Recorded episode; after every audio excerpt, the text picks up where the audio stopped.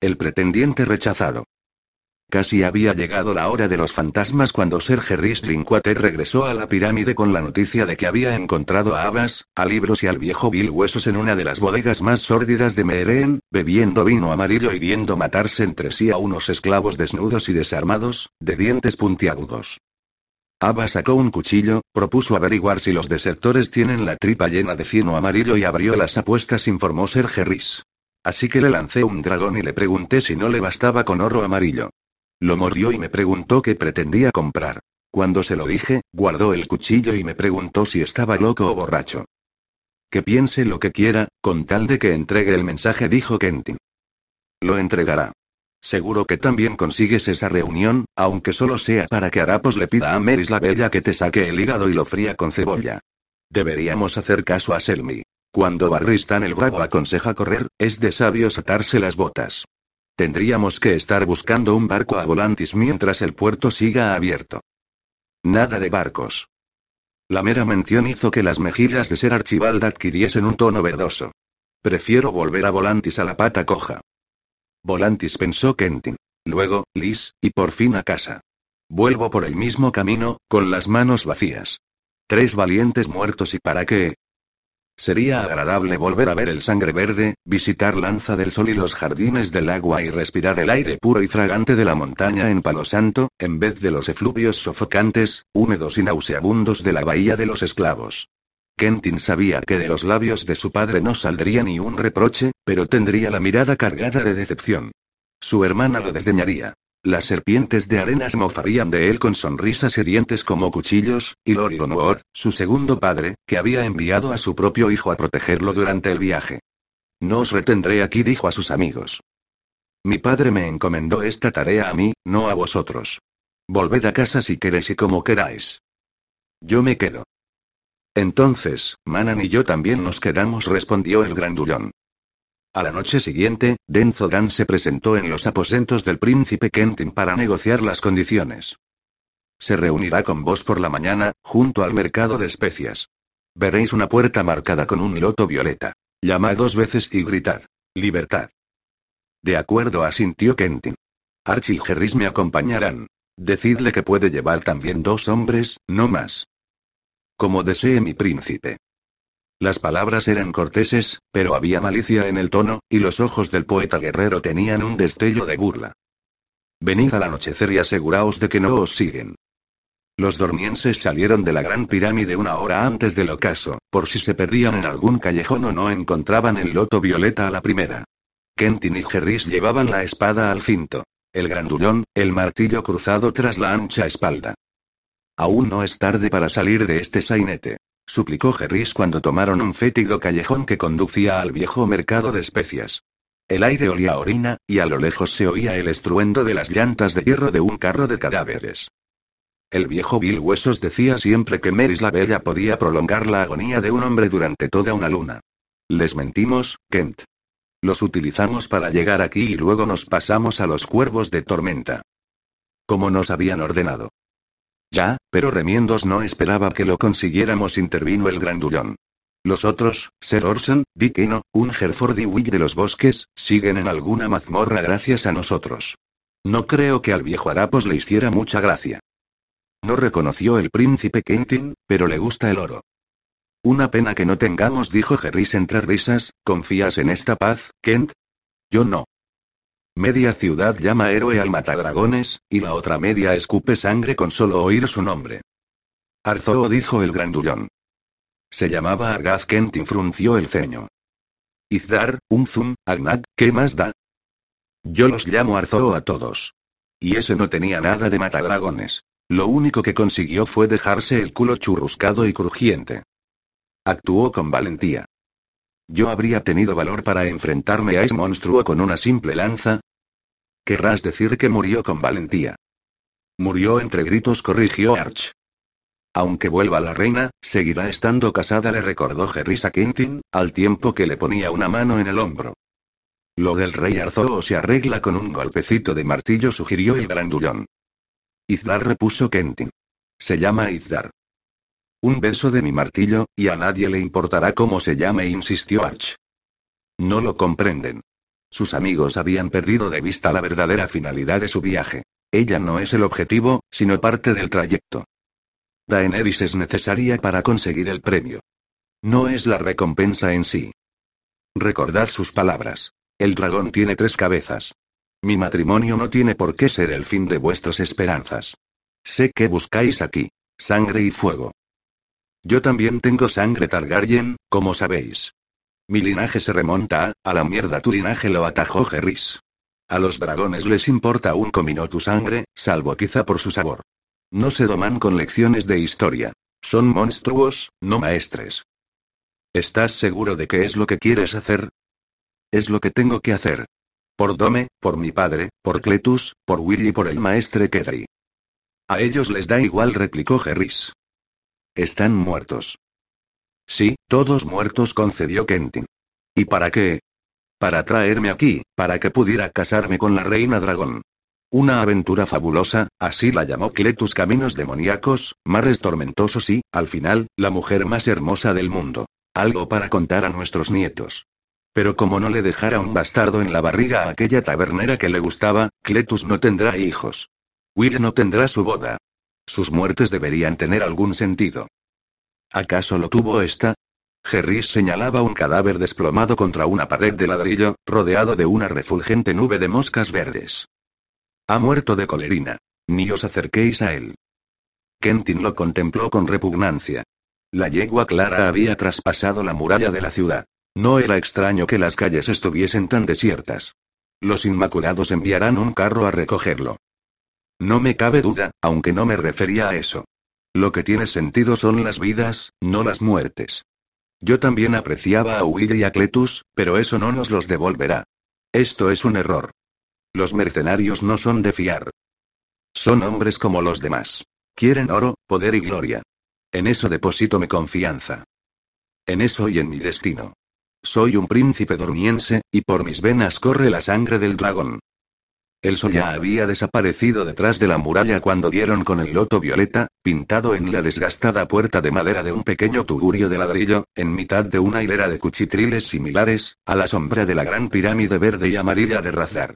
Kentin llamó dos veces, según lo acordado. Respondió una voz áspera, un gruñido ininteligible en la lengua criolla de la Bahía de los Esclavos, una desagradable mezcla de guiscario antiguo y alto valirio. El príncipe respondió libertad en el mismo idioma. Se abrió la puerta, y Gerris entró el primero, por precaución. Kentin lo siguió de cerca, y el grandullón cerró la comitiva. Dentro, los envolvió una neblina de humo azulado cuyo olor dulzón no lograba encubrir los hedores, más intensos orina, vino agrio y carne podrida.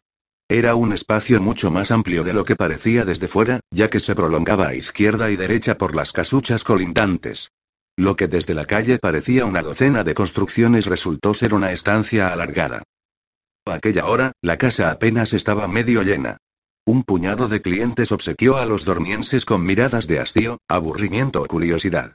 Los demás se apiñaban en torno al reñidero que había al fondo de la estancia, donde dos hombres desnudos se atacaban con cuchillos, entre las aclamaciones de los espectadores.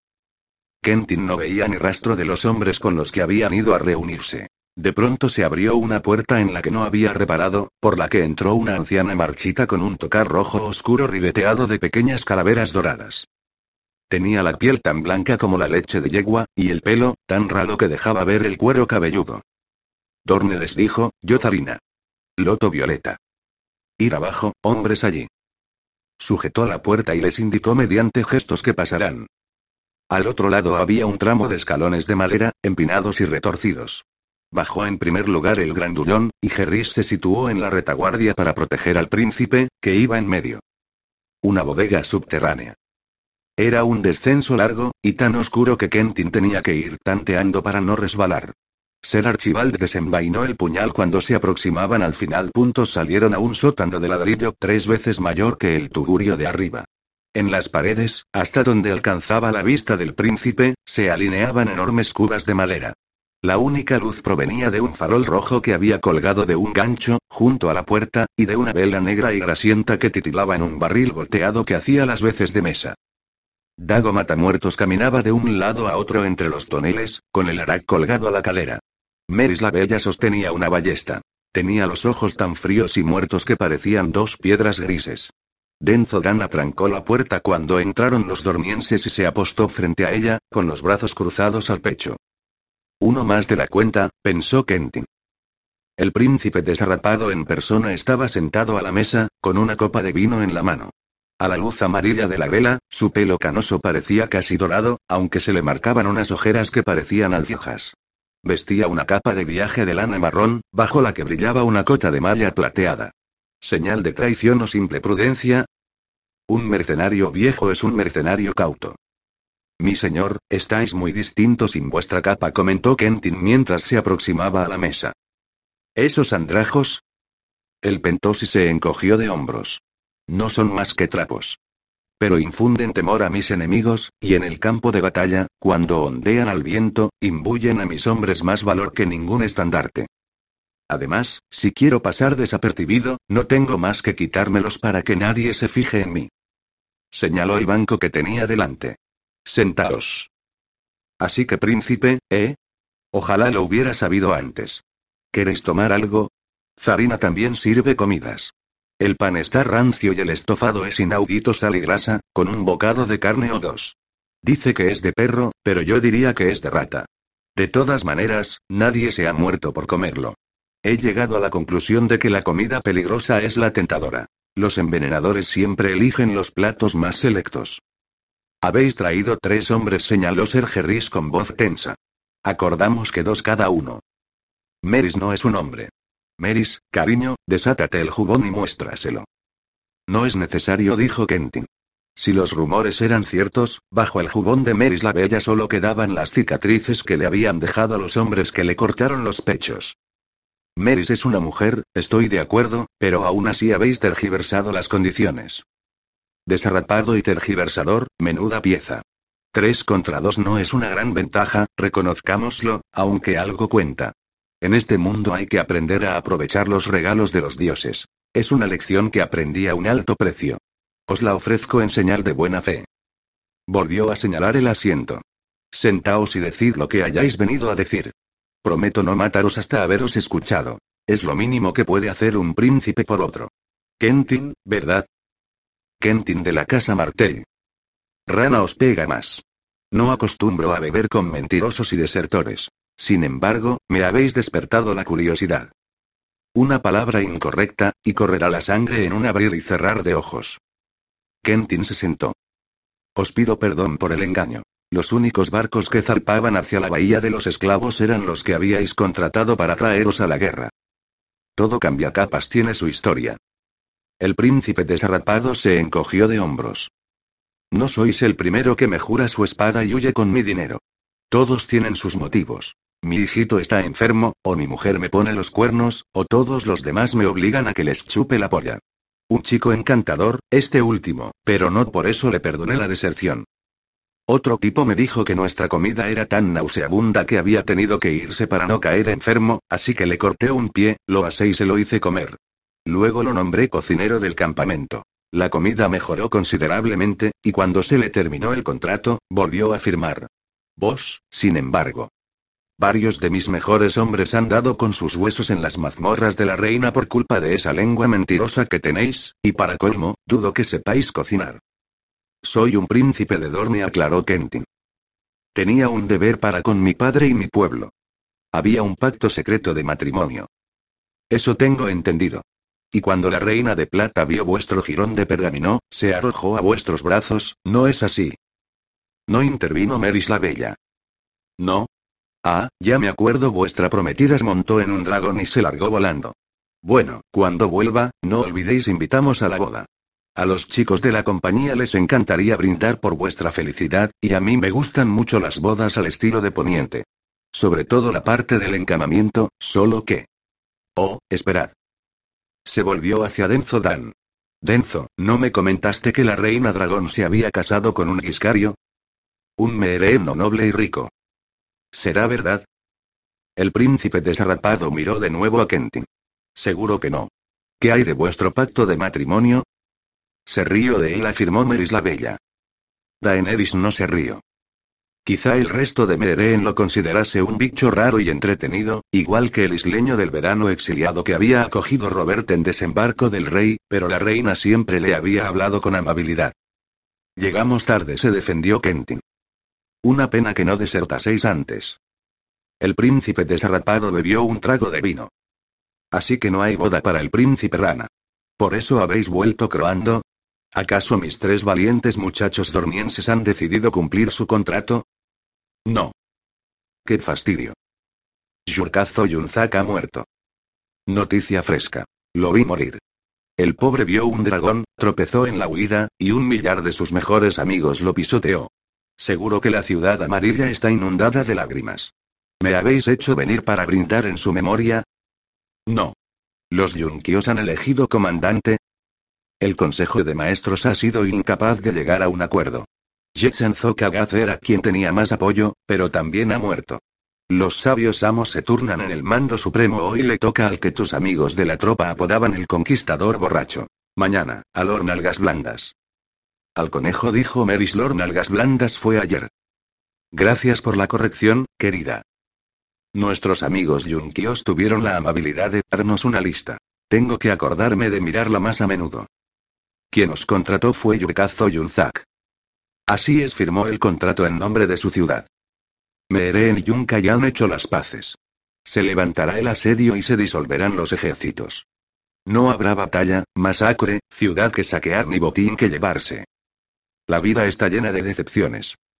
¿Durante cuánto tiempo creéis que los yunkios seguirán pagando los salarios de cuatro compañías libres? Una pregunta fastidiosa. El príncipe desarrapado volvió a beber antes de seguir hablando. Pero así es la vida para los hombres de las compañías libres.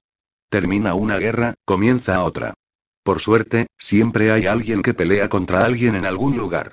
Puede que aquí mismo mientras estamos aquí, sentados y bebiendo, Barbasangre trata de convencer a nuestros amigos yunkios para que le presenten otra cabeza al rey Izdar. Esclavistas y libertos se miden el cuello con los ojos y afilan los cuchillos. Los hijos de la arpía conspiran en sus pirámides.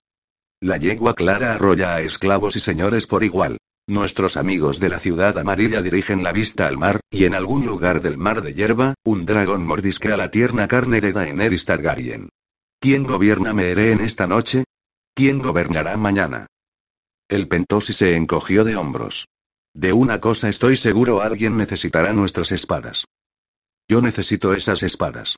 Tomeos contrata. No le falta descaro a este rana, dijo el príncipe desarrapado con la vista fija en Meris la Bella, tendré que recordárselo. Mi querido príncipe, el último contrato que firmamos os sirvió para limpiaros ese bonito trasero rosado. Pagaré el doble que los yunkios. En oro y en el momento de la firma, ¿verdad? Os daré una parte cuando lleguemos a Volantis y el resto cuando regrese a Lanza del Sol. Cuando zarpamos llevábamos oro, pero habría sido difícil ocultarlo cuando nos unimos a vuestra compañía, así que lo depositamos en los bancos. Puedo mostraros los documentos. Ah, papeles. Pero nos pagaréis el doble. Sí, el doble de papeles se burló Meris la Bella. Recibiréis el resto en Dome, insistió Kentin. Mi padre es un hombre de honor, y si yo sello un acuerdo, él cumplirá las condiciones. Tenéis mi palabra. Vamos a ver si lo entiendo. El príncipe desarrapado se acabó el vino y puso la copa boca abajo entre ellos. Un mentiroso y perjuro demostrado quiere contratamos y pagamos con promesas. ¿A cambio de qué servicios? A lo mejor quiere que mis hijos del viento aplasten a los yunkios y saqueen la ciudad amarilla. O tal vez que venzan a un calasardo trati en campo abierto. O que lo escolten de vuelta a casa, con su padre. ¿Os conformaréis con que llevemos a la reina Daenerys a vuestra cama, húmeda y dispuesta? Decidme la verdad, príncipe rana, ¿qué queréis de mí y de los míos? Necesito que me ayudéis a robar un dragón. Dago Matamuerto soltó una risita. Los labios de Meris la Bella se torcieron hasta casi formar una sonrisa. Denzo Dan silbó. El príncipe desarrapado se limitó a reclinarse en la silla. Con el doble no basta para pagar dragones, principito. Eso lo saben hasta las ranas. Los dragones son caros, y un hombre que paga con promesas debería, al menos, tener el sentido común de prometer más. Si lo que queréis es el triple. Lo que quiero, dijo el príncipe desarrapado espentos. El grifo revivido. Envió por delante a los arqueros. Balak el Negro tenía el mando de mil hombres armados con arcos. De joven, John Connington sentía hacia los arqueros el mismo desdén que la mayoría de los caballeros, pero el exilio le había enseñado mucho. A su manera, la flecha era tan mortífera como la espada, así que le había insistido a Ari Strickland sin tierra para que dividiera la compañía de Balak en diez centurias y enviara una en cada barco para el largo viaje. Seis de aquellos barcos habían conseguido permanecer juntos lo suficiente para descargar a sus pasajeros en las costas del Cabo de la Ira. Los volantinos les aseguraban que los otros cuatro se habían retrasado y no tardarían en llegar, pero Griff pensaba que también podían haberse hundido, o haber tomado tierra en otro lugar. De momento, la compañía contaba con 600 arcos. Para aquello, le habría bastado con 200. Seguro que intentan mandar cuervos, dijo a Balak el negro. Esta es la torre del maestre. La señaló en el mapa que había dibujado en el barro del campamento. Hay que vigilarla y abatir cualquier pájaro que salga del castillo. Se hará, replicó el isleño del verano.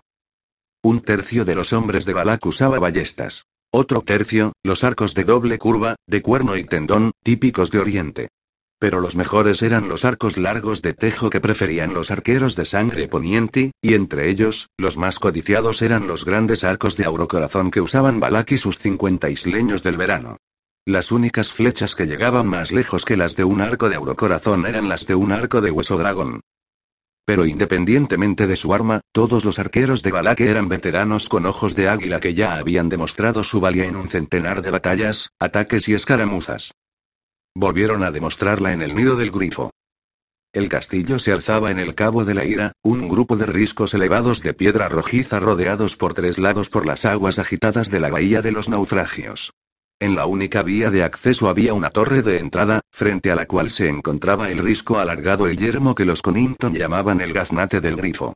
Si se arriesgaban a pasar por allí, correría sangre, porque el puente natural estaba expuesto a los ataques de las lanzas, piedras y flechas de los defensores situados en las dos torres redondas que flanqueaban en la entrada principal del castillo. Y cuando llegaran a aquellas puertas, les echarían aceite hirviendo desde dentro. Grifaba por hecho que perderían un centenar de hombres, tal vez más. Perdieron cuatro. Se había permitido que el bosque engullera los prados que llegaban a la torre de entrada, de modo que a Franklin Flores le bastó con camuflarse en la maleza para presentarse con sus hombres a veinte pasos de las puertas, antes de salir de entre los árboles con el ariete que habían preparado en el campamento. El crujido de la madera contra la madera hizo que dos hombres se asomaran a las almenas. Los arqueros de Balak el Negro los derribaron antes de que tuvieran tiempo de frotarse los ojos somnolientos. Resultó que la puerta estaba cerrada, pero no atrancada, y cedió al segundo golpe, de manera que los hombres de Sir Franklin ya habían recorrido medio gaznate antes de que el cuerno de guerra diera la señal de alarma en el castillo. El primer cuervo salió de la torre cuando los arpeos ya pasaban sobre el muro exterior, seguido por el segundo momentos más tarde. Ningún pájaro llegó a volar cien pasos antes de que lo abatieran las flechas. Un guardia volcó un cubo de aceite sobre los primeros hombres que llegaron ante las puertas, pero como no había tenido tiempo de calentarlo, el recipiente causó más daño que el contenido. Pronto se oyó la canción de las espadas en media docena de lugares a lo largo de las almenas. Los hombres de la Compañía Dorada se encaramaron a los adarves al grito de un grifo. Un grifo. El grito de batalla ancestral de la casa Connington, lo que sin duda confundió aún más a los defensores. Todo terminó en cuestión de minutos. Griff recorrió el gaznate a lomos de un corcel blanco, al lado de Ari Strickland sin tierra. Cuando se aproximaba, un tercer cuervo salió volando de la torre del maestre, pero lo abatió Balak el negro en persona. Ni un mensaje más dijo a Franklin Flores en el patio. Lo siguiente en salir volando por la ventana de la torre fue el maestre, que agitaba tanto los brazos que casi parecía un pájaro más. Aquello puso fin a cualquier resistencia, y los guardias que quedaban depusieron las armas. De esa manera, John Connington recuperó el nido del grifo y volvió a ser su señor. Sir Franklin ordenó, id al torreón principal y a las cocinas, y que salga todo el mundo. Malo, lo mismo con la torre del maestre y la armería. Ser Brendel, los establos, el septo y los barracones. Quiero que todos salgan al patio y que no haya ninguna matanza. No olvidéis mirar bajo el altar de la madre. Hay una escalera oculta que lleva a un refugio secreto. Hay otra bajo la torre noroeste. Esa baja hasta el mar. Que no escape nadie. Nadie escapará, mi señor prometió Franklin Flores. Conington esperó a que se alejaran y llamó al medio maestre. Aldón, hazte cargo de los pájaros. Esta noche tendré que enviar mensajes. Espero que nos hayan dejado algún cuervo. Hasta Harry sin tierra se había quedado impresionado por la rapidez de su victoria. No esperaba que fuera tan fácil, comentó el capitán general mientras entraban en el salón principal para ver el trono del grifo, de madera tallada chapada de oro, donde se habían sentado y habían gobernado 50 generaciones de la familia Connington. Ya vendrá lo difícil. Por ahora hemos ido cogiéndolos por sorpresa, pero eso se acabará más tarde o más temprano, aunque Balak el Negro acabe con el último cuervo del reino. Strickland examinó los tapices descoloridos de las paredes, las ventanas de medio punto con sus vidrieras de miles de rombos rojos y blancos, y las astilleras de lanzas, espadas y martillos de guerra. Pues que vengan. Podemos defender este lugar contra un ejército que supere 20 veces en número al nuestro. Solo hacen falta suficientes provisiones. También dijisteis que se podía entrar y salir por mar, ¿verdad? Sí, hay una cala oculta bajo el risco, que aparece con la marea baja. Pero Conington no tenía la menor intención de dejar que vengan. El nido del grifo era fuerte, pero pequeño, y mientras estuvieran allí, ellos también parecerían pequeños. Cerca había otro castillo mucho más grande e inexpugnable. Si lo tomamos, el reino se tambaleará. Disculpadme un momento, capitán general. Mi señor padre está enterrado bajo el secto, y hace ya demasiados años que no rezo por él. Por supuesto, mi señor. Pero, cuando se separaron, John Connington no fue al septo, sino que se encaminó hacia el tejado de la torre este, la más alta del nido del grifo. Mientras subía, recordó las veces que había realizado aquel ascenso, un centenar con su señor padre, que gustaba de contemplar desde allí el bosque, los riscos y el mar, sabiendo que todo lo que veía pertenecía a la casa Connington. Y una vez, una tan solo, con el príncipe Raegar Targaryen, cuando volvía de Dorney se alojó allí, junto con su escolta, durante 15 días. Qué joven era entonces, y yo era más joven aún. Unos críos, los dos. En el banquete de bienvenida, el príncipe tocó para ellos con su arpa de cuerdas de plata. Una canción de amor desdichado recordó John Connington. Cuando acabó, no había en la sala una mujer con los ojos secos. Los hombres, en cambio, no lloraron, y menos su padre, que solo sentía amor por las tierras. Lord Armond Connington se pasó toda la velada tratando de atraer al príncipe a su bando en la disputa que mantenía con Lord Morrigen. La puerta que daba al tejado de la torre estaba tan atascada que era obvio que no se había abierto en muchos años. Tuvo que apoyar el hombro y empujar con todas sus fuerzas para hacerla ceder, pero cuando finalmente consiguió salir a las almenas, el paisaje era tan embriagador como recordaba el risco, con sus rocas esculpidas por el viento. El mar, que rompía rugiente contra la base del castillo, como una bestia incansable. Leguas y leguas de cielo y nubes. El bosque, con sus colores otoñales. Las tierras de tu padre son hermosas. Había dicho el príncipe Raegar allí, en el mismo lugar donde se encontraba John Connington en aquel momento. Algún día serán mías, respondió el niño que había sido. Como si con eso fuera a impresionar a un príncipe, al heredero de todo el reino, desde el rejo hasta el muro. El nido del grifo le perteneció, pero tan solo unos pocos años.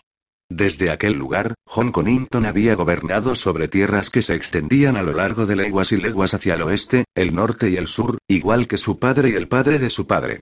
Pero ni su padre ni el padre de su padre habían perdido jamás sus dominios, y él sí. Subí demasiado, amé con demasiada pasión, fui demasiado osado. Intenté alcanzar una estrella, no llegué y caí. Tras la batalla de las campanas, cuando Aerys Targaryen, en un demencial ataque de ingratitud y desconfianza, lo desposeyó de todos sus títulos y lo mandó al exilio, las tierras y el señorío permanecieron en manos de la familia Connington y pasaron a su primo Sir Ronald, a quien John había nombrado castellano cuando se marchó a desembarco del rey para acompañar al príncipe Raegar. Más tarde, tras la guerra, Robert Baratheon había terminado de destruir a los grifos.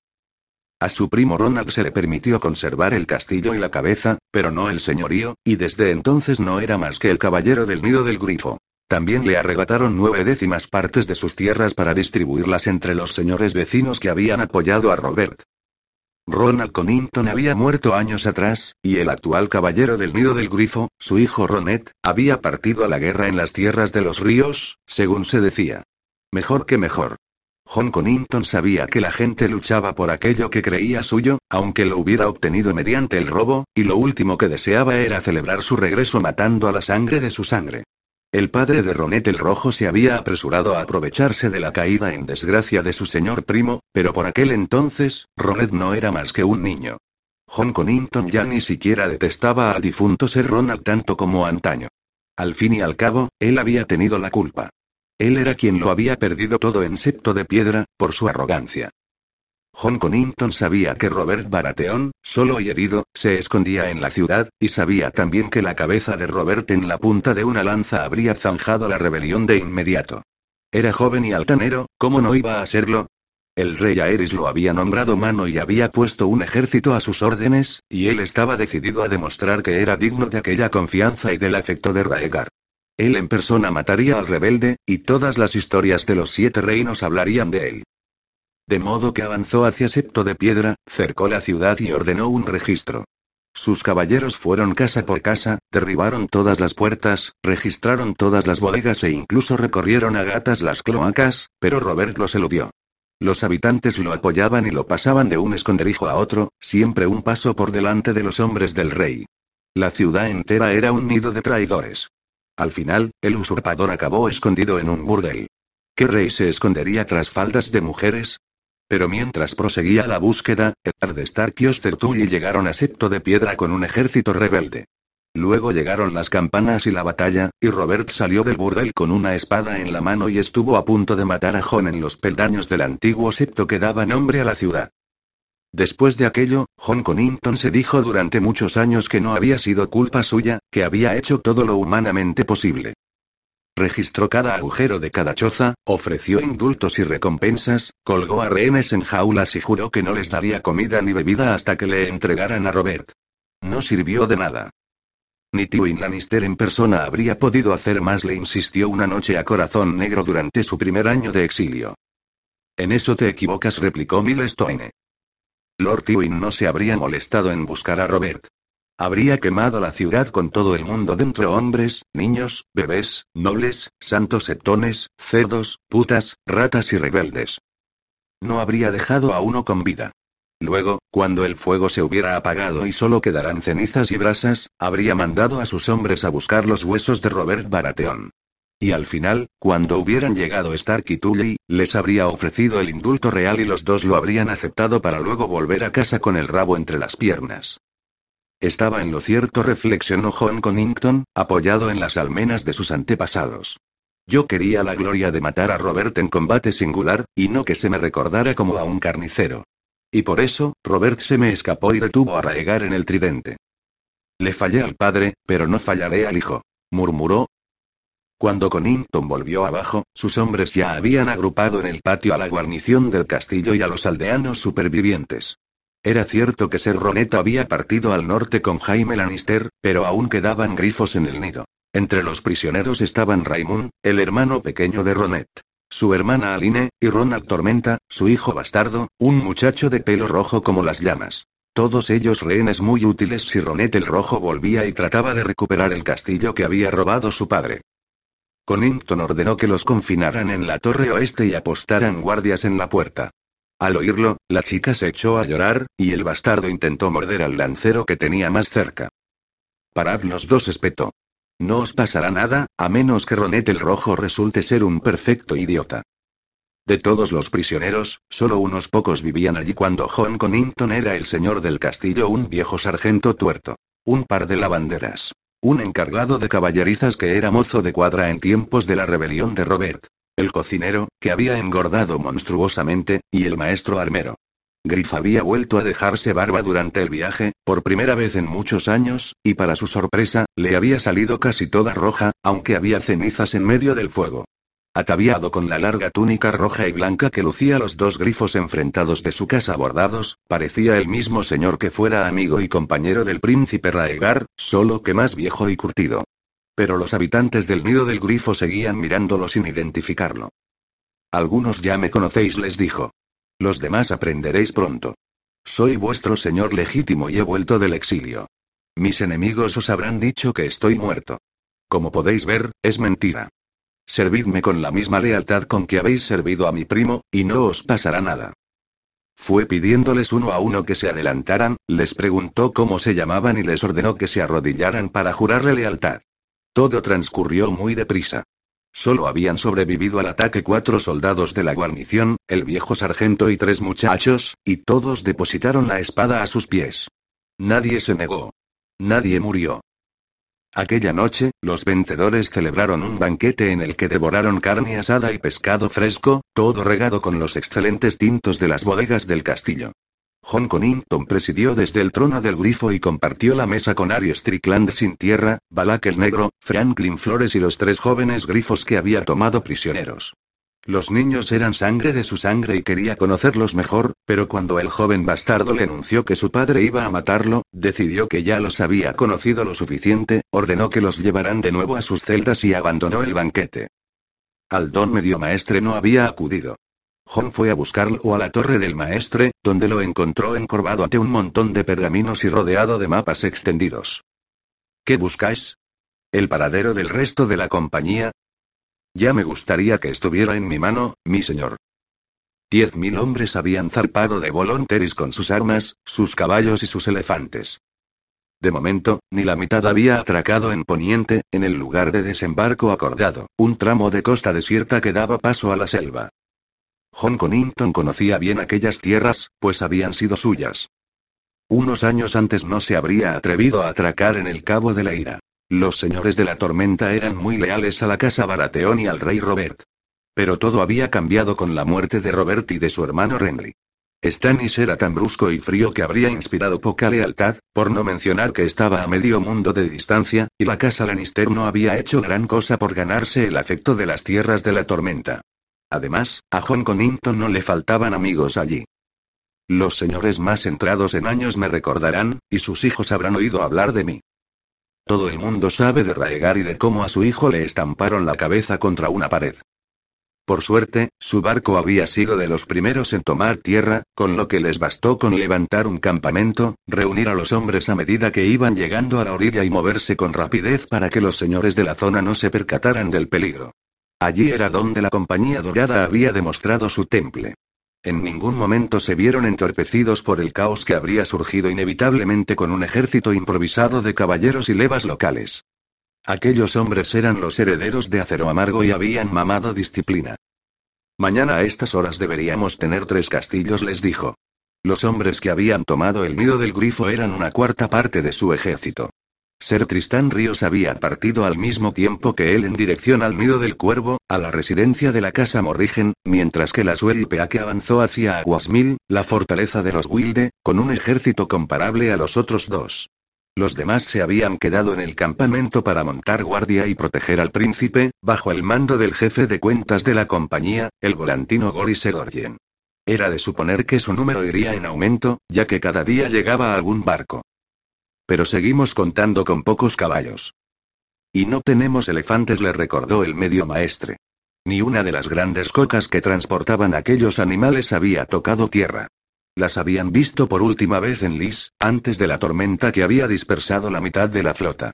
En Poniente podemos conseguir más caballos, pero los elefantes. No importa. Las enormes bestias habrían sido muy útiles en una batalla campal, sin duda, pero aún faltaba bastante para que tuvieran las fuerzas necesarias para enfrentarse al enemigo en el campo de batalla. ¿Os dicen algo útil esos pergaminos? Desde luego, desde luego. Aldon le dedicó una sonrisa con los labios apretados. A los Lannister no les cuesta nada ganarse enemigos, pero conservar a los amigos no se les da tan bien. A juzgar por lo que he leído, su alianza con los Tyrell se está desmoronando. La reina Cersei y la reina Margaery se pelean por el pequeño rey como dos perras por un hueso de pollo, y se ha acusado a las dos de traición y libertinaje. Mace ya ha abandonado el asedio de Bastión de Tormentas para volver a desembarco del rey a salvar a su hija, y solo ha dejado un ejército simbólico para mantener a los hombres de Stannis encerrados en su castillo. Seguid. Connington tomó asiento. En el norte, los Lannister dependen de los Bolton, y en las tierras de los ríos, de los Frey. Son dos casas con un largo historial de crueldad y traiciones. Lord Stannis Baratheon sigue en rebeldía, y los hijos del hierro han elegido a otro rey en las islas. El valle no se menciona en ningún momento, lo que parece indicar que los Arryn no han tomado partido. ¿Y Tome? El valle estaba muy lejos. Dorne estaba cerca. El hijo pequeño del príncipe Doran está prometido a Mircella Baratheon, lo que parece indicar que los dormienses apoyan a la casa Lannister, pero tienen un ejército apostado en el Sendahueso y otro en el paso del príncipe, a la espera. A la espera. Frunció el ceño. A la espera de que, sin Daenerys ni los dragones, todas sus esperanzas dependían de Dome. Escribida Lanza del Sol. Hay que informar a Doran Martell de que el hijo de su hermana sigue con vida y ha vuelto para recuperar el trono de su padre. Como digáis, mi señor. El medio maestre echó una ojeada a otro pergamino. No podríamos haber llegado en mejor momento. Tenemos amigos y aliados en potencia por todas partes. Pero no tenemos dragones, señaló John Connington, así que necesitamos tener algo que ofrecerles para atraerlos a nuestra causa. Los incentivos tradicionales son el oro y las tierras. Ojalá tuviéramos lo uno o lo otro. Con promesas de oro y tierras convenceremos a algunos, pero Strickland y sus hombres querrán ser los primeros en elegir para quedarse con los mejores terrenos y castillos, los que pertenecieron a sus antepasados antes del exilio. No. Mi señor tiene algo más que ofrecer. Señaló al don medio maestre. La mano del príncipe Aegon una alianza por matrimonio para traer alguna gran casa. Una esposa para nuestro amado príncipe. John Connington recordaba demasiado bien la boda del príncipe Raegarelia nunca fue digna de él. Ya era frágil y enfermiza, y el parto la debilitó más aún. Tras el nacimiento de la princesa Rhaenys, Elia tuvo que permanecer en cama medio año, y el parto del príncipe Aegon estuvo a punto de matarla. Los maestres comunicaron después al príncipe Raegar que no podría volver a concebir. Aún es posible que Daenerys Targaryen vuelva algún día, respondió al medio maestre. Aegon debe estar libre para casarse con ella. Mi señor sabe que es lo más adecuado. Pero entonces tenemos que sopesar la posibilidad de ofrecer una recompensa inferior a nuestros posibles amigos. Por ejemplo, vos. No tenéis esposa. Un gran señor, todavía viril, sin más herederos que esos primos a los que acabamos de desposeer, hijo de una antigua casa, con un buen castillo y muchas tierras fértiles que sin duda le serán devueltas con creces por un rey agradecido en cuanto triunfemos. Tenéis fama de buen guerrero, y como mano del rey Aegon, hablaréis por él y gobernaréis el reino. En mi opinión, más de un señor ambicioso querrá casar a su hija con vos. Tal vez hasta el príncipe de Dome. La respuesta de John Connington fue una mirada larga y fría. A veces, el medio maestre le resultaba tan irritante como aquel enano. No. La muerte me sube por el brazo. Nadie debe saberlo, y menos una esposa. Se puso en pie. Escribid la carta para el príncipe Doran. Como mi señor ordene. Aquella noche, John Connington durmió en las habitaciones del señor, en la cama que había sido de su padre, bajo un polvoriento dosel de terciopelo rojo y blanco. Al amanecer lo despertaron la lluvia y el golpe tímido en la puerta de un criado deseoso de averiguar qué le gustaba desayunar a su nuevo señor. Huevos duros, pan frito y judías. Y una jarra de vino. El peor que haya en la bodega. Él. El peor, mi señor. Ya me has oído. Cuando le llevaron la comida y el vino, atrancó la puerta, vertió en una palangana el contenido de la jarra e introdujo la mano. Lady Lemore le había prescrito al enano un tratamiento a base de baños y cataplasmas de vinagre para tratar la soría gris en caso de que la hubiera contraído, pero si pedía una jarra de vinagre cada mañana, acabaría por delatarse. Tendría que conformarse con vino, y no tenía sentido desperdiciar una buena cosecha. Ya tenía negras todas las uñas menos la del pulgar. En el dedo corazón, el gris pasaba del segundo nudillo. Tendría que cortármelos, pensó, pero ¿cómo iba a explicar la falta de los dedos? No podía permitir que se conociera su enfermedad. Era extraño, pero los hombres que iban alegres a la batalla y arriesgaban la vida para rescatar a un compañero abandonarían sin pensarlo a ese mismo compañero si supieran que estaba aquejado de soría gris. Debería haber dejado ahogarse al puto enano. Más tarde, otra vez con su indumentaria y sus guantes, Connington inspeccionó el castillo y llamó a Ari Strickland sin tierra y a sus capitanes para celebrar un consejo de guerra. Fueron nueve los que se reunieron en la sala. Connington, Strickland, Aldón Medio Maestre, Balak el Negro, Sir Franklin Flores, Malohain, Sir Brendel Vime, Dick y Limón de Pease. El Medio Maestre era portador de buenas nuevas. Hemos recibido noticias de Mark Mandrake. Los volantinos lo dejaron en la costa, en lo que resultó ser Estermont, con casi 500 hombres. Ha tomado Piedra Verde. Estermont era una isla cercana al Cabo de la Ira que en ningún momento había figurado entre sus objetivos. Los puñeteros volantinos tienen tantas ganas de deshacerse de nosotros que nos sueltan en la primera playa que ven, comentó Franklin Flores. Seguro que tenemos a los muchachos dispersos. Por medio peldaños de piedra. Con mis elefantes agregó Harry Strickland, desolado. Harry sin tierra echaba de menos sinceramente a sus animales. Mandra que no llevaba arqueros, señaló Limón de Pease, sabemos si Piedra Verde mandó algún cuervo antes de caer. Es de suponer, dijo John Connington. ¿Pero qué mensaje podían transportar? Un relato inconexo sobre unos atacantes llegados por mar, en el peor de los casos. Antes de zarpar de Volonteris había dado a sus capitanes instrucciones de no exhibir estandarte alguno durante los primeros ataques ni el dragón de tres cabezas del príncipe Aegon, ni sus grifos, ni las calaveras doradas de la compañía. Era mejor que los Lannister sospecharan de Stannis Baratheon, de los piratas de los peldaños de piedra, de los forajidos del bosque o de quien les diera la gana. Cuanto más tardara en reaccionar el trono de hierro, más tiempo tendrían ellos para congregar a sus hombres y atraer aliados para su causa. En Estermont tiene que haber barcos. Es una isla. Aldón, enviad un mensaje a Mandrake. Decidle que deje allí una guarnición y que venga, con el resto de sus hombres y con los prisioneros nobles que haya tomado. A vuestras órdenes, mi señor. Resulta que la casa Estermont tiene lazos de sangre con los dos reyes, así que serán buenos rehenes. Y pagarán buenos rescates por ellos. Añadió alegre Harry sin tierra. También deberíamos traer al príncipe Aegon, anunció Lord John. Estará mucho más seguro tras los muros del nido del grifo que en el campamento. Mandaré un jinete con el mensaje, pero al chico no le hará gracia eso de estar a salvo, os lo digo yo, apuntó Franklin Flores. Quiere ir a donde esté la acción. Como todos a su edad, recordó Lord John. Ha llegado ya la hora de levantar su estandarte. Quiso saber Pease. No, aún no que en desembarco crean que no es más que un señor exiliado que vuelve con unas cuantas espadas mercenarias para recuperar su derecho de nacimiento. No es desacostumbrado. Hasta escribiré al rey Tomen para decírselo, y le pediré el indulto y la devolución de tierras y títulos. Así los tendremos entretenidos durante un tiempo, que aprovecharemos para ponernos en contacto en secreto con nuestros posibles aliados de las tierras de la tormenta y el dominio.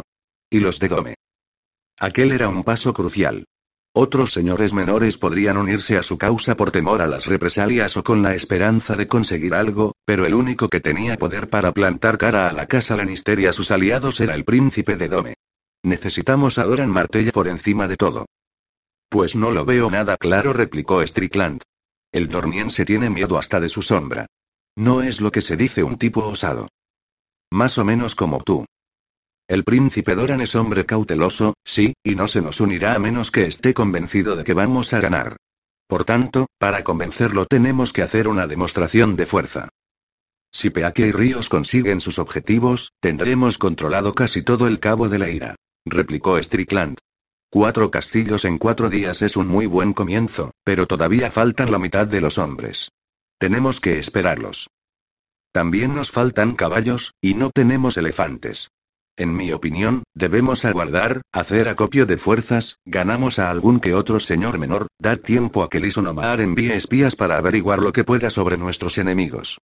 Conington lanzó una mirada gélida al regordete capitán general. Este hombre no es corazón negro. No es acero amargo. No es Maelis. Esperará a que los siete infiernos se congelen antes que arriesgarse a que le salga otra ampolla. No hemos atravesado medio mundo para sentamos a esperar. Nuestra ventaja estriba en un ataque rápido y eficaz, antes de que en desembarco del rey se sepa quiénes somos. Mi intención es tomar Bastión de Tormentas, una fortaleza casi inexpugnable y la única que le queda a Stannis Baratheon en el sur. Cuando esté en nuestro poder, será un fuerte al que podemos retirarnos en caso de necesidad, por no mencionar que con su toma demostraremos nuestro poderío. Los capitanes de la Compañía Dorada cruzaron miradas. Si los defensores de Bastión de Tormentas aún siguen siendo leales a Stannis, le estaríamos arrebatando el castillo a él, no a los Lannister. Objetó Brendel Vime, ¿por qué no hacemos causa común con él contra los leones? Stannis es hermano de Robert. Es de la misma calaña que acabó con la casa Targaryen. Le recordó John Connington, más aún, está a mil leguas de aquí, en la otra punta del reino, con el parco ejército que le queda. Tardaría medio año simplemente en llegar, y tiene bien poco que ofrecemos. Supongamos que Bastión de Tormentas es tan inexpugnable como decís. ¿Cómo pensáis tomarlo? Con astucia. Deberíamos esperar. Harry Strickland sin tierra insistía en demostrar su oposición diametral. Y esperaremos. John Connington se levantó. Diez días, ni uno más. Es lo que tardaremos en preparamos. El undécimo día por la mañana cabalgaremos hacia Bastión de Tormentas. El príncipe se reunió con ellos cuatro días después, a la cabeza de una columna de cien jinetes, seguidos por tres parsimoniosos elefantes. Lady Lemore iba con él, ataviada una vez más con una túnica de seta. Los precedía Ser Roy y Campo de Patos con una capa nívea ondeando a la espalda. Es un buen hombre, íntegro y leal, pensó Connington al verlo desmontar, pero no es adecuado para la Guardia Real. Había hecho lo imposible por disuadir al príncipe de que otorgara la capa a Pato, insistiendo en que debería reservar aquel honor para guerreros de más renombre cuya lealtad daría lustre a su causa, y para los hijos menores de grandes señores cuyo apoyo pudieran necesitar, pero el muchacho se mostró firme. Pato daría la vida por mí si hiciera falta. Fue su respuesta. Eso es lo único que pido a mi guardia real. El Matarreyes era un guerrero de renombre, y también hijo de un gran señor. Al menos logré persuadirlo para que dejara vacantes los otros seis puestos. De lo contrario, Pato ya llevaría seis patitos detrás, a cual menos adecuado.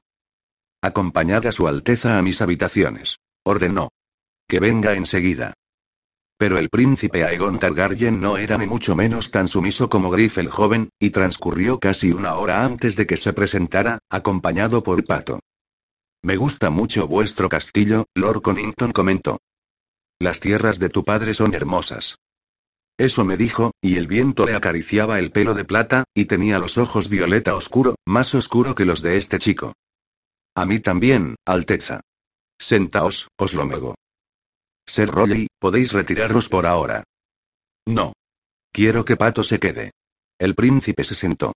Hemos estado hablando con Flores y Strickland, y dicen que tenéis intención de asaltar Bastión de Tormentas. John Connington no dejó que la ira asomara a su rostro. Supongo que Harry sin tierra intentó convenceros para que lo retrasáramos. Pues sí convino el príncipe, pero no lo logró. Harry es más miedoso que una vieja, ¿eh? Tenéis razón, mi señor. Quiero que sigan adelante los planes para ese ataque. Con un solo cambio yo iré al frente. El sacrificio los hombres de la reina levantaron la pira en el prado de la aldea. A decir verdad, era más bien el ventisquero de la aldea. La nieve llegaba por la rodilla en todos los lugares que no habían despejado a golpe de pala, hacha y pico para cavar hoyos en el terreno helado. Desde el oeste soplaban remolinos de viento que lanzaban aún más nieve sobre los lagos congelados. No tenéis por qué mirar, dijo Ali Mormont. Lo prefiero. Asa Greyjoy a la hija del Kraken, no una niña consentida que no soportase las cosas desagradables. Había sido un día oscuro, frío, un día de hambre, igual que el anterior y los anteriores. Habían pasado casi todo el tiempo en el hielo, tiritando junto a un par de agujeros que habían abierto en la superficie del lago menor, tratando de sujetar el sedal con las manos entorpecidas por las manoplas. Jomadas atrás, todavía podían atrapar uno o dos peces por cabeza, y los hombres del bosque de los lobos, más expertos en pescar en el hielo, conseguían hasta cuatro o cinco. Lo único que había logrado pescar asa en toda la jomada era un frío que la caló hasta los huesos, y Ali no había tenido mejor suerte. Llevaban tres días sin capturar un pez. Pues a mí no me hace ninguna falta verlo, insistió la osa. No es a ti a quien pretenden quemar los hombres de la reina. Pues marchaos. Os doy mi palabra de que no escaparé, ¿a dónde iba a ir? ¿A Invernalia? Asa soltó una carcajada. Tengo entendido que solo son tres días a caballo. Seis hombres de la reina se afanaban en introducir dos enormes postes de madera de pino en los hoyos que otros seis habían cavado. Asa no tuvo que preguntarles para qué. Ya lo sabía. Estacas. Pronto sería completamente de noche y había que alimentar al dios rojo. Una ofrenda de sangre y fuego. Así la llamaban los hombres de la reina. Para que el Señor de Luz vuelva hacia nosotros su ardiente mirada y nos libra a nieve tres veces maldita. Incluso en este lugar de miedo y oscuridad, el Señor de Luz nos protege, sermoneaba Ser Godric Farling a los hombres congregados para contemplar cómo clavaban las estacas a martillazos. ¿Qué tiene que ver vuestro dios sureño con la nieve? Quiso saber Artos Flint, cuya barba negra era una costra de hielo. Es la ira de los antiguos dioses la que cae sobre nosotros. A ellos deberíamos apaciguar. Si dijo Wool Cubo Grander Yor el rojo no pinta nada aquí. Lo único que conseguiréis es enfadar a los antiguos dioses, que observan desde su isla. La aldea de campesinos se encontraba entre dos lagos, y el mayor de ellos estaba salpicado de pequeñas islas boscosas que asomaban en el hielo como los puños helados de un gigante ahogado. En una de ellas se alzaba un anciano viejo y retorcido, con el tronco y las ramas tan blancos como la nieve que lo rodeaba. Ocho días atrás, Asa se había acercado con Ali Mormont para ver mejor los ojos rojos hendidos y la boca ensangrentada. No es más que sabia, se había dicho, la savia roja que fluye por los arcianos. Pero sus ojos no acababan de convencerse. Había que ver para creer, y lo que veía era sangre congelada. Los norteños sois los que habéis provocado estas nieves, replicó Corlys Penny. Vosotros y vuestros árboles demoniatos. Ryor nos salvará. Ryor nos condenará, insistió Artos Flint. Mal rayo parta a todos vuestros dioses, pensó Asa Greyjoy. Ser Godry Masacra Gigantes inspeccionó las estacas y empujó una para comprobar su firmeza. Bien, bien, nos valen. Adelante con el sacrificio, Ser Clayton. Ser Clayton Suggs era la mano derecha o, mejor dicho, el brazo atrofiado de Godry. A Asa le disgustaba profundamente. Así como Farling mostraba una intensa devoción por su dios rojo, lo de Suggs era simple crueldad.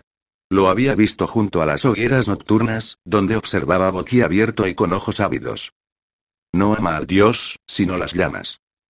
Cuando le preguntó a Ser Justin si Sug siempre había sido así, respondió con un rictus de desagrado. En Rocadragón se juntaba con los torturadores, y le gustaba echar una mano en los interrogatorios, sobre todo los de mujeres jóvenes. Asa no se sorprendió. No le cabía ninguna duda de que Suggs disfrutaría mucho quemándola. A menos que amaine la tormenta. Llevaban 19 días a tres jomadas de Invernalia.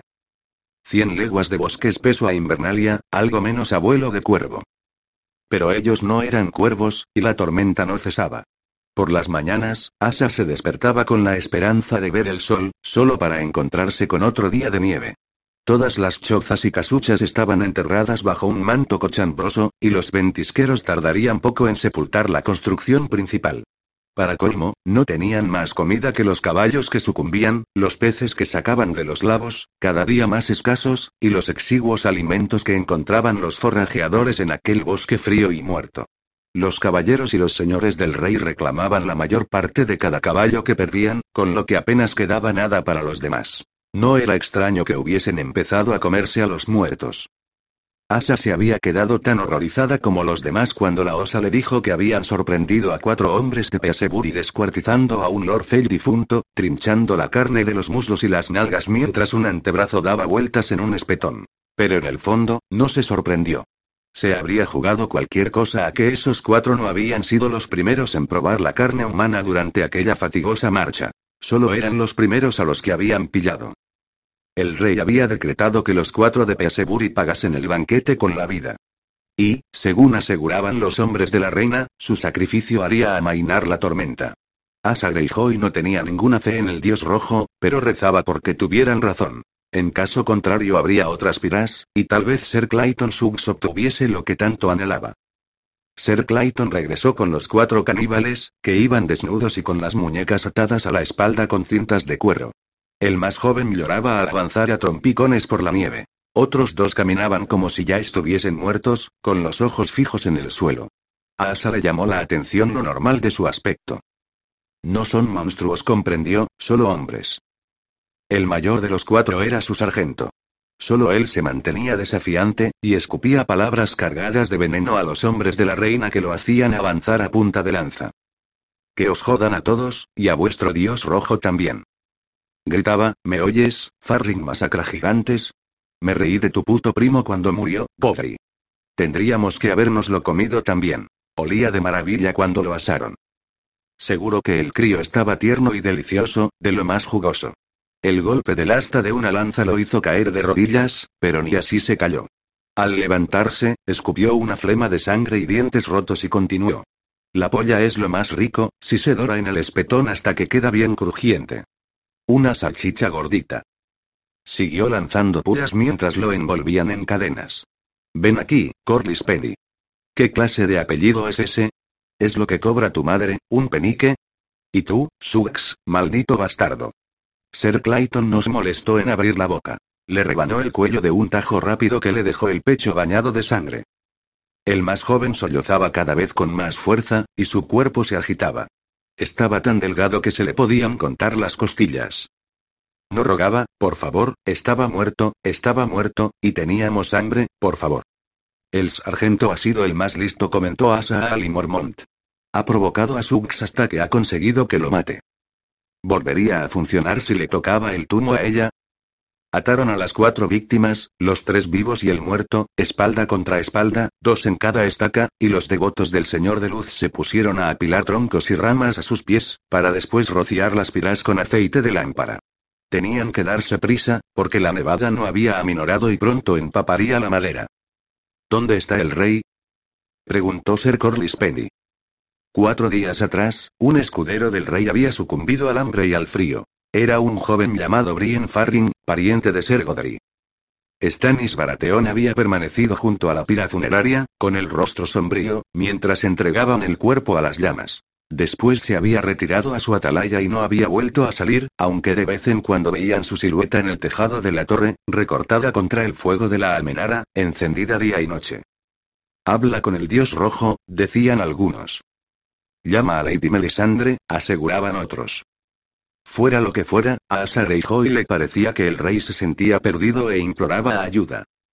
Canti, vete a decirle al rey que ya está listo. Ordenó Ser Godry al soldado que tenía más cerca. El rey está aquí, dijo Richard Orpe. Sobre la armadura y la cota de malla, Ser Richard llevaba un jubón acolchado blasonado con tres esfinges de calavera sobre campo de ceniza y marfil. El rey Stannis caminaba a su lado. Tras ellos, esforzándose por seguirles el paso, Amolf Karstark cojeaba apoyado en su bastón de entrino. Lord Amolf los había localizado hacía ocho días. El norteño iba acompañado de un hijo, tres nietos, cuatrocientos lanceros, de los cuales una docena iba a caballo, dos veintenas de arqueros, un maestre y una jaula de cuervos. Pero solo llevaba provisiones suficientes para su propio sustento. Asa se había enterado de que Karstark no era un verdadero señor. Solo ejercía de castellano de Bastión Car mientras el legítimo señor siguiera cautivo de los Lannister. Demacrado y encorvado, con el hombro izquierdo un palmo y medio más alto que el derecho, tenía el cuello enjuto, los ojos grises y estrábicos, y los dientes amarillos. Estaba casi calvo, salvo por unos cuantos cabellos blancos. Llevaba la barba, blanca y salpimentada a partes iguales, separada en dos puntas, aunque siempre desgreñada. A Asa, su sonrisa le resultaba un tanto avinagrada. Pero si se podía prestar oído a las habladurías, sería Karstark quien se hiciera cargo de Invernalia si lograban tomarla. La casa Karstark había surgido de la casa Stark en tiempos remotos, y Lord Arnold había sido el primer señor vasallo de Eddard Stark en apoyar a Stannis. Que Asa supiera, los dioses de los Karstark eran los antiguos dioses del norte, los mismos que adoraban los Wull, los Norrey, los Flint y los demás clanes de las colinas. Se preguntó si Lora Molf habría ido a presenciar la quema porque el rey se lo había pedido, para que presenciara el poder del dios rojo. Al ver a Stannis, dos de los hombres atados a las estacas suplicaron clemencia. El rey los escuchó en silencio, con los dientes apretados. Podéis empezar, le dijo a Godric Farring. Señor de luz, escúchanos, dijo el masacra gigantes con los brazos levantados. Señor de luz, defiéndenos, entonaron los hombres de la reina, porque la noche es oscura y alberga horrores. Te damos gracias por el sol que nos calienta, y rogamos que nos lo devuelvas, oh Señor, para que nos ilumine en la búsqueda de tus enemigos. Salmodió Ergodri con la mirada vuelta hacia el cielo oscuro, mientras los copos de nieve se derretían en su rostro. Te damos gracias por las estrellas que velan por nosotros de noche, y te rogamos que arranques el velo que las oculta para que podamos regocijamos de nuevo en su contemplación. Señor de luz, protégenos, suplicaron los hombres de la reina, y aleja de nosotros esta noche despiadada. Ser Corlys Penny se adelantó, con la antorcha asida con las dos manos, y la hizo girar por encima de su cabeza para avivar las llamas. Un cautivo se puso a gemir. Ryor entonó Ser Godri, te entregamos cuatro hombres malvados. con alegría y rectitud en el corazón, los encomendamos a tu fuego purificador, para que consuma la oscuridad de sus almas. Abrasa y consume su carne vil, para que su espíritu pueda ascender libre y puro hacia la luz. Acepta su sangre, oh Señor, y derrite las cadenas de hielo que atan a tus siervos. Escucha su dolor y concede a nuestras espadas fuerza para derramar la sangre de tus enemigos. Acepta este sacrificio y muéstranos el camino de Invernalia, para que podamos derrotar a los impíos.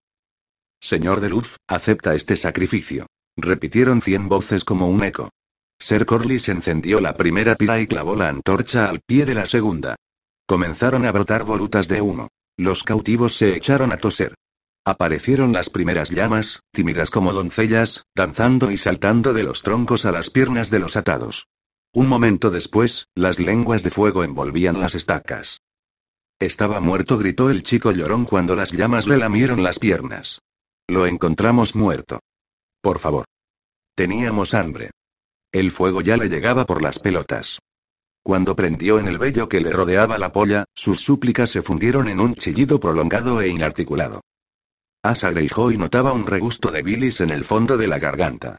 En las Islas del Hierro había visto a los sacerdotes de su pueblo degollar a esclavos y entregar sus cadáveres al mar para honrar al dios ahogado. Una costumbre brutal, pero aquello era peor. Cierra los ojos, se dijo. No escuches. Ponte de espaldas. No tienes por qué verlo. Los hombres de la reina cantaban un himno de alabanza a Arllor el Rojo, pero los alaridos le impedían entender la letra. Se estremeció, pese al calor de las llamas que le azotaba el rostro.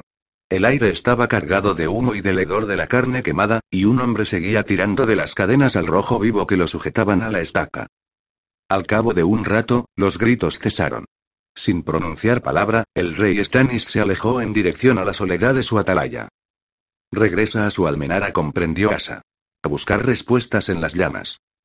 Arnold Karstark hizo ademán de salir renqueando tras él, pero Ser Richard Orpe lo tomó del brazo y lo condujo a la cabaña principal.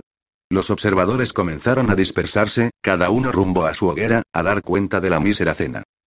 ¿Disfrutas del espectáculo, puta del hierro? Le preguntó Clayton Suggs, que se le había acercado sigilosamente. El aliento le olía a cebolla y cerveza. Tiene ojos de cerdo. Asa lo juzgó muy apropiado, hacía juego con el cerdo alado que le adornaba el escudo y la sobrevesta.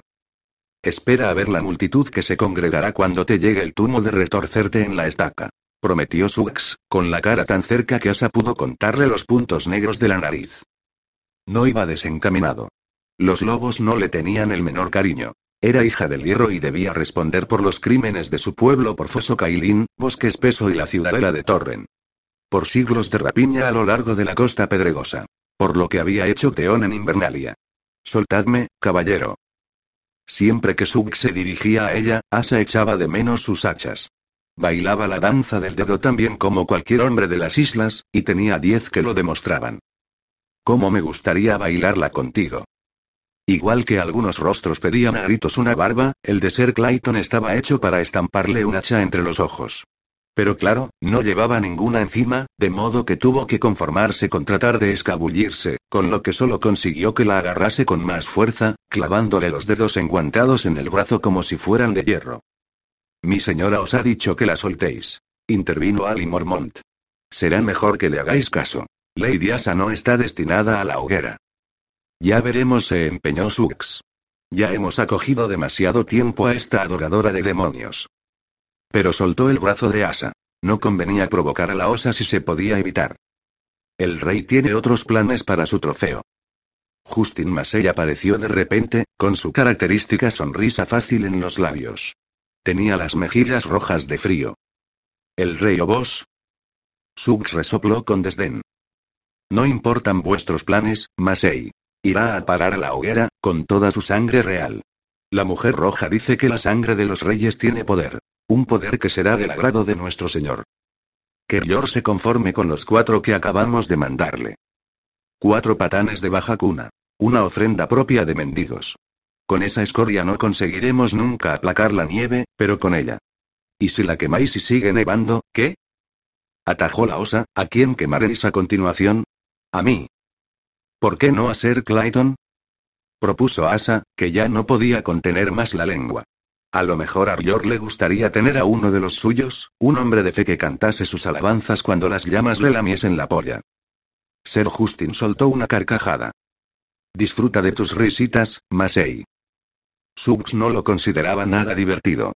Si sigue nevando, ya veremos quién ríe.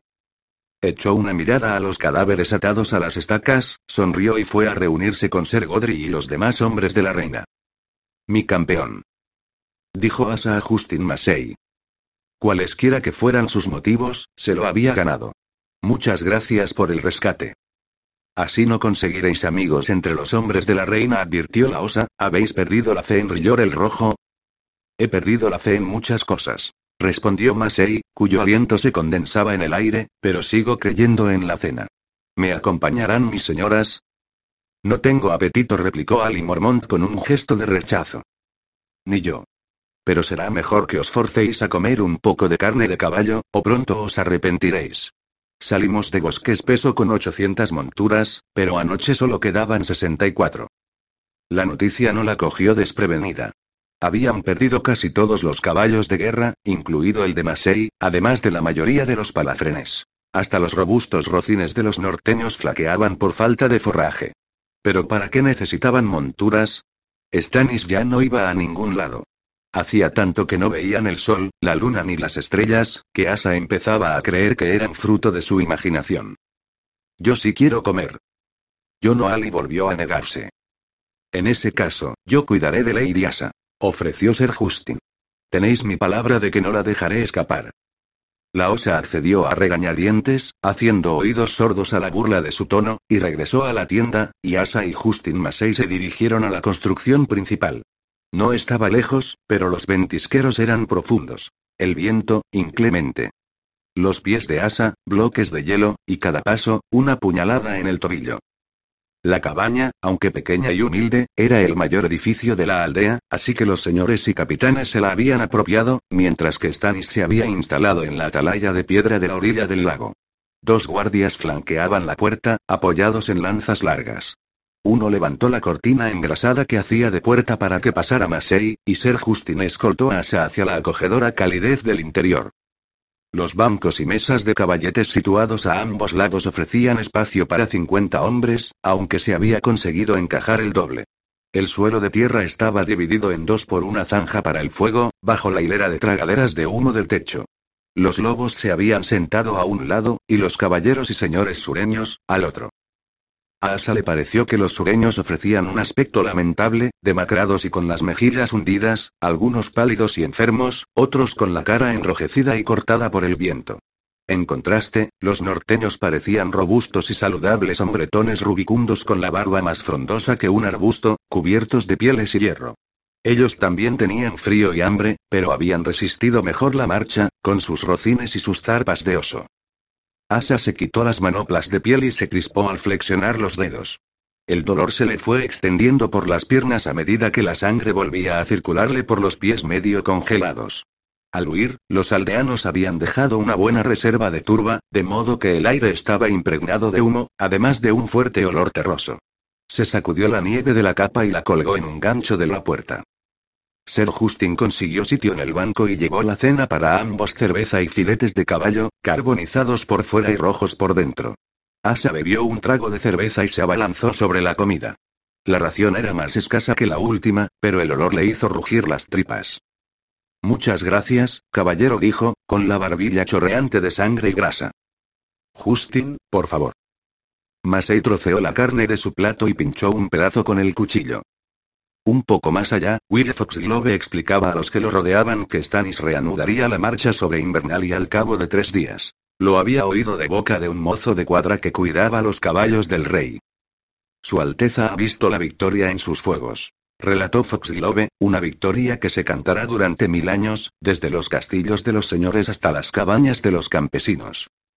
Anoche, el frío se cobró ochenta vidas. Ser Justin Massey levantó la mirada de la carne de caballo, se sacó un cartílago de entre los dientes y se lo lanzó al perro que tenía más cerca. Si proseguimos la marcha, moriremos a cientos. Si nos quedamos, moriremos a miles. Repuso ser un Frey Clifton proseguir o morir, es lo que digo yo. Proseguir y morir, es lo que yo os respondo. ¿Y qué pasará si llegamos a Invernalia? ¿Cómo nos apoderaremos del castillo? Muchos de nuestros hombres están tan débiles que a duras penas pueden dar un paso. ¿Vais a ponerlos a escalar murallas? ¿A construir torres de asedio? Deberíamos quedarnos aquí hasta que mejore el tiempo, propuso Ser Ormund Wilde, un viejo caballero de aspecto cadavérico. Por los rumores que había oído Asa, los soldados cruzaban apuestas sobre cuál sería el siguiente señor o caballero en morir, y Ser Ormund se mostraba como el claro favorito. ¿Cuánto habrán apostado por mí? A lo mejor estoy a tiempo de jugarme algo. Aquí, al menos, tenemos cierto refugio. Insistió Wilde, y hay peces en los lagos. Poco pescado para muchos pescadores. Dijo Lord Peasebury con voz sombría. Tenía buenos motivos para el humor lúgubre. Los hombres que acababa de quemar Ser Godry eran de los suyos, y en aquella misma sala había gente a la que se había oído afirmar que el propio Peasebury estaba al corriente y hasta podía haber participado en los banquetes. Tiene razón, rezongó Ned Waltz, un explorador de bosque espeso. Lo llamaban Ned el desnarigado, porque había perdido la punta de la nariz en una helada, dos inviernos atrás. Nadie podía jactarse de conocer el bosque de los lobos mejor que él, e incluso los caballeros del rey más altaneros habían aprendido a hacerle caso. Conozco esos lagos. Os habéis abalanzado sobre ellos por centenares, como los gusanos sobre un cadáver. Habéis abierto tantos agujeros en el hielo que me extraña que no os hayáis hundido todos. Cerca de la isla hay sitios que parecen quesos tras el paso de las ratas. Sacudió la cabeza. Los lagos están esquilmados. Habéis acabado con la pesca. Razón de más para marcharse, empecinó un Frey Clifton. Si nuestro destino es morir, que sea con la espada en la mano. Proseguir y morir, quedarse y morir, dar marcha atrás y morir. La misma discusión que la noche pasada y la anterior. Sois libre de perecer como os plazca, un Frey concedió Justin Massey. Yo, por mi parte, preferiría vivir para ver una nueva primavera. Hay quien os tacharía de cobarde, replicó Lord Peasebury. Mejor cobarde que caníbal. Hijo de. Comenzó a decir Peasebury, con el semblante desencajado por la cólera. La muerte forma parte de la guerra, Justin. Ser Richard Orpe estaba junto a la puerta, con el pelo oscuro empapado de nieve derretida. Quienes marchéis con nosotros tendréis una parte del botín que saqueemos a Bolton y a su bastardo, y una parte aún mayor de gloria imperecedera. Los que estéis demasiado débiles para soportar la marcha quedáis en la mano del Dios, pero tenéis mi palabra de que os enviaremos provisiones en cuanto tomemos Invernalia. No vais a tomar Invernalia. Desde luego que sí, dijo una voz chirriante desde la mesa principal, ocupada por Amolf Karstark, con su hijo Arthur y sus tres nietos. Lord Arnolf se puso en pie como un buitre que acechase a una presa, apoyando una mano llena de manchas en el hombro de su hijo. La tomaremos por Ned y por su hija. Y también por el joven lobo, que tan cruelmente fue asesinado. Los míos y yo os mostraremos el camino si es necesario. Así se lo he dicho a su bondadosa Alteza el Rey. Marchemos, y antes de que cambie la luna nos bañaremos en sangre Frey y Bolton. Los hombres se pusieron a patear el suelo y golpear las mesas con los puños. Asa observó que casi todos eran norteños. Al otro lado de la zanja, los señores sureños seguían sentados en silencio. Justin Massey aguardó a que se apaciguara el bullicio para hablar. Vuestro valor es admirable, Lord Karstark, pero eso no basta para abrir una brecha en los muros de Invernalia. Decidme, ¿cómo pensáis tomar el castillo? ¿Con bolas de nieve? Talaremos árboles para construir arietes y poder derribar las puertas, respondió un nieto de Lora Molf. Y moriréis. Haremos escalas para trepar por la muralla. Intervino otro nieto. Y moriréis. Levantaremos torres de asedio. Quien alzó la voz fue Arthur Karstark, el hijo menor de Lora Molf. Y moriréis, y moriréis, y moriréis. Ser Justin puso los ojos en blanco. Dioses misericordiosos, todos los Karstark estáis locos. ¿Dioses? Le espetó Richard Orpe. Olvidáis una cosa, Justin, solo tenemos un dios. No habléis aquí de demonios. Ahora, solo el Señor de Luz puede salvarnos, ¿no os parece? Acentuó sus palabras llevándose la mano al puño de la espada, pero no apartó los ojos del rostro de Justin Massey, que pareció encogerse bajo su mirada. El Señor de Luz, claro. Mi fe es tan sincera como la vuestra, ya lo sabéis. No pongo en duda vuestra fe, sino vuestro valor. Habéis pregonado la derrota a cada paso desde que salimos de Bosque Espeso. A veces no sé de qué lado estáis. No estoy dispuesto a dejarme insultar, respondió Masei, mientras el rubor le subía por el cuello. Descolgó la capa húmeda de la pared con un tirón tan brusco que Asa oyó como se desgarraba, pasó junto a Orpe y cruzó la puerta. La ráfaga de aire frío que cruzó la estancia levantó cenizas de la zanja y avivó las llamas. No hace falta gran cosa para que se venga abajo, pensó Asa. Mi campeón tiene los pies de barro. Pese a todo, Ser Justin era uno de los pocos que tal vez se opusieran a que los hombres de la reina la quemasen, así que se levantó, se puso la capa y se adentró en la ventisca para seguirlo. Ni había dado diez pasos que ya estaba perdida. Alcanzaba a ver el fuego que ardía en la atalaya, un débil resplandor anaranjado que flotaba en el aire, pero el resto de la aldea había desaparecido. Estaba sola en un mundo blanco de silencio, abriéndose camino por una nieve que le llegaba a los muslos. Justin, Llamó. No obtuvo respuesta. A la izquierda oyó relinchar a un caballo. El pobre animal parece asustado. Quizá sepa que va a convertirse en la cena de mañana. Asa se arrebujó en la capa. Por casualidad fue a dar al prado de la aldea. Las estacas de pino carbonizadas seguían en pie. El fuego no las había consumido por completo. Vio que las cadenas ya se habían enfriado, pero seguían aprisionando los cadáveres con su abrazo de hierro. Un cuervo, posado en una de ellas, arrancaba jirones de carne quemada de un cráneo ennegrecido. La nieve había cubierto las cenizas de la base de la pira y trepaba por las piernas del hombre, hasta el tobillo. Los antiguos dioses quieren darle sepultura, se dijo. Esto no ha sido obra suya. No te pierdas detalle, puta, dijo la voz grave de Clayton Suggs a su espalda. Te quedarás igual de guapa cuando te asemos. Dime una cosa, ¿los calamares gritan? Dios de mis ancestros, si puedes oírme desde tus estancias acuosas, bajo las olas, dame tan solo un hacha pequeñita para que se la lance. El dios ahogado no respondió. No solía responder, como ningún dios. ¿Habéis visto a Ser Justin? Ese imbécil arrogante. ¿Qué quieres de él, puta? Si necesitas un polvo, yo soy más hombre que Masei. Y dale con puta. No acababa de entender que los hombres como Suggs usasen esa palabra para degradar a las mujeres, cuando las putas eran las únicas que querrían tener algo que ver con ellos. Y Suggs era peor que Lidle el de en medio. Pero me lo llama en serio. Vuestro rey castra a los violadores, le recordó. El rey se ha quedado medio ciego de tanto mirar al fuego, replicó Sir Clayton con una risita. Pero no tengas miedo, puta, no voy a violarte. Después tendría que matarte, y prefiero verte arder. ¿Habéis oído eso? De nuevo le llegó el relincho del caballo. ¿El qué? Un caballo. No, más de uno. Inclinó la cabeza para escuchar. La nieve distorsionaba el sonido, y era difícil saber de dónde procedía. ¿Es un truco de calamares? No oigo. Suggs frunció el ceño, maldita sea. Jinetes. Tanteó en busca de la espada, con manos torpes por culpa de los guantes de piel y cuero, hasta que consiguió arrancarla de la vaina. Ya tenían encima a los jinetes. Salieron de la tormenta como un escuadrón fantasmagórico hombres corpulentos, que parecían aún más grandes por las gruesas pieles que vestían, montados en caballitos. Las espadas que llevaban al cinto cantaban la suave canción del acero al repiquetear en la vaina. Asa vio un hacha de guerra colgada de una silla de montar, y un hombre con un martillo a la espalda.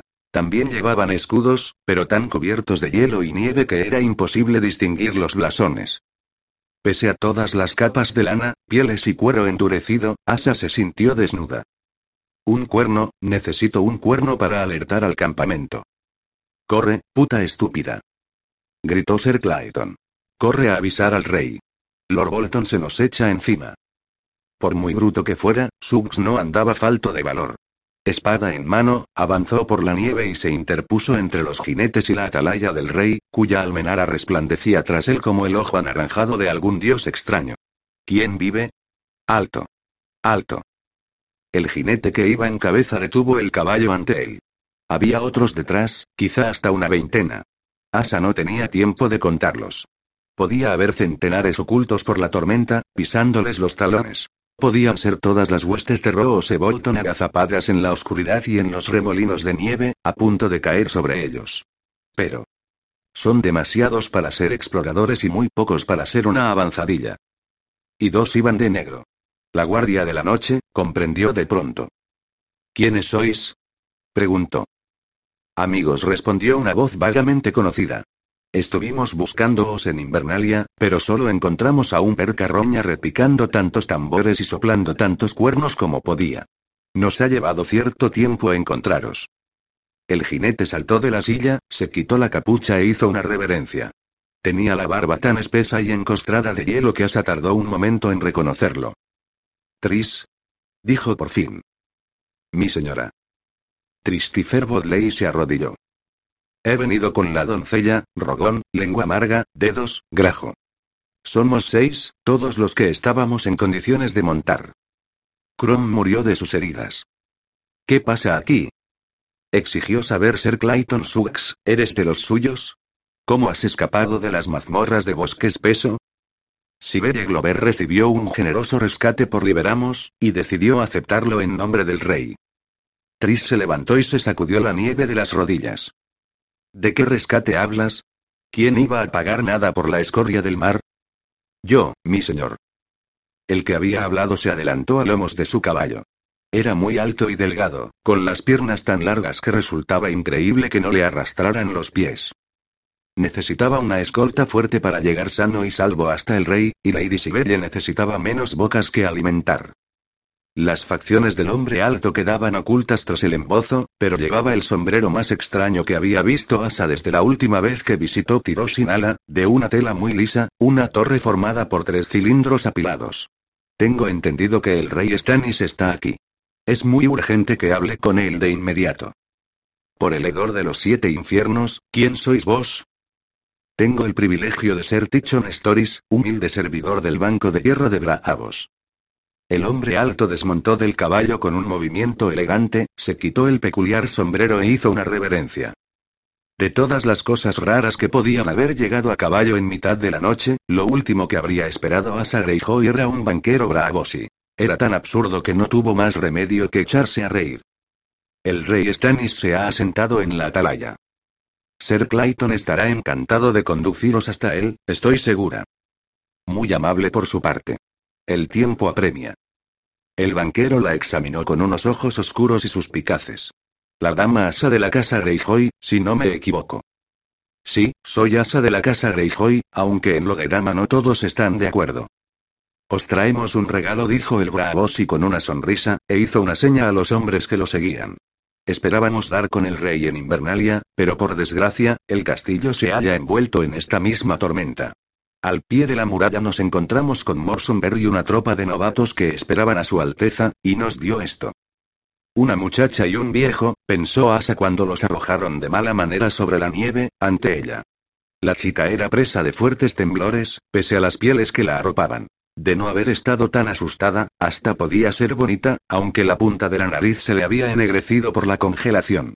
En cuanto al viejo, daba un poco de repelús. Había visto espantapájaros con más carne. La cara era una calavera cubierta de piel, y tenía el pelo blanco como el marfil, y mugriento. Y apestaba. Solo con verlo, a Asa se le revolvieran las tripas. Entonces, el viejo levantó la mirada. Hermana. Ya ves, esta vez te he reconocido. Teón. El corazón de Asa dio un vuelco. Retrajo los labios para esbozar lo que tal vez fuera una sonrisa. Le faltaba la mitad de los dientes, y los que le quedaban estaban rotos y astillados. Teón repitió. Me llamo Teón. Tengo que recordarlo.